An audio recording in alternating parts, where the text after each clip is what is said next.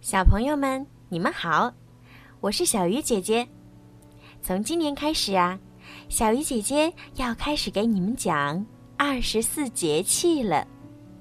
我会按照每个月份对应的节气讲给你们听，希望可以通过小鱼姐姐的讲解，让你们了解二十四节气，也让你们知道，在一年当中都有什么样的日子。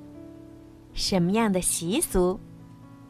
也希望能够通过小鱼姐姐讲二十四节气，增加你们全新的知识领域。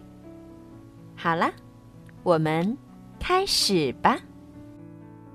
冬至诗词一小至，唐代，杜甫。天时人事日相催。冬至阳生，春又来。刺绣五文天若现，吹葭六管动飞灰。暗荣带蜡将疏柳，山意冲寒欲放梅。云雾不输乡国意，娇儿且旅掌中杯。冬至是冬天的第四个节气，又是一个传统节日，俗称冬节。冬至这一天，北半球白昼最短，黑夜最长。再往以后，白天一天天长起来，而黑夜一天天短起来。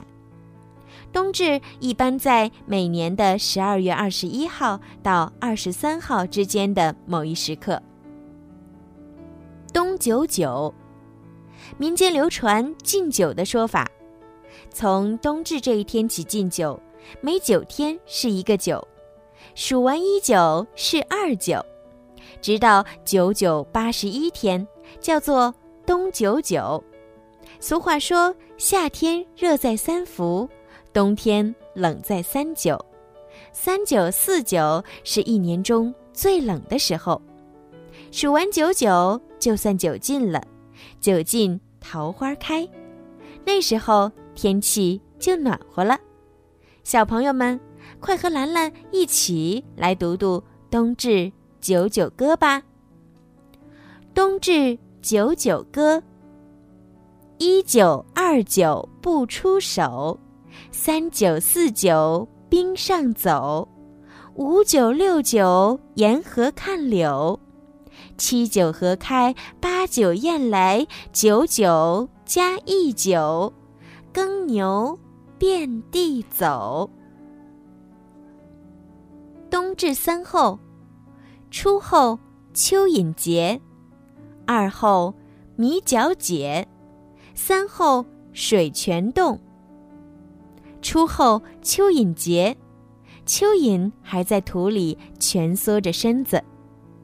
二后迷角节，迷即麋鹿，俗称四不像。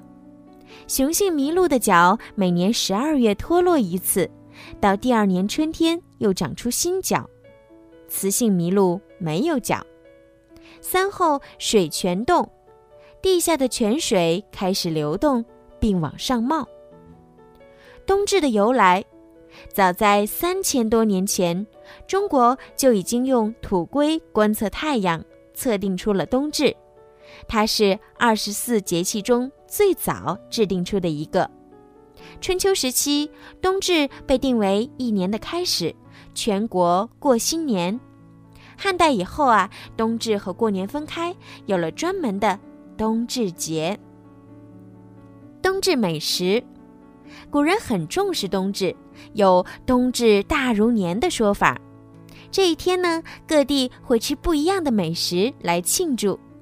北方人喜欢包饺子或馄饨，南方人会吃长线面或汤圆儿，还有山东滕州的羊肉汤，宁波的番薯汤果，传统姑苏人家的桂花米酒都是必备美食。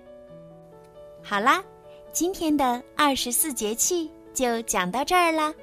现在，让我们一起来唱二十四节气歌吧。晚安。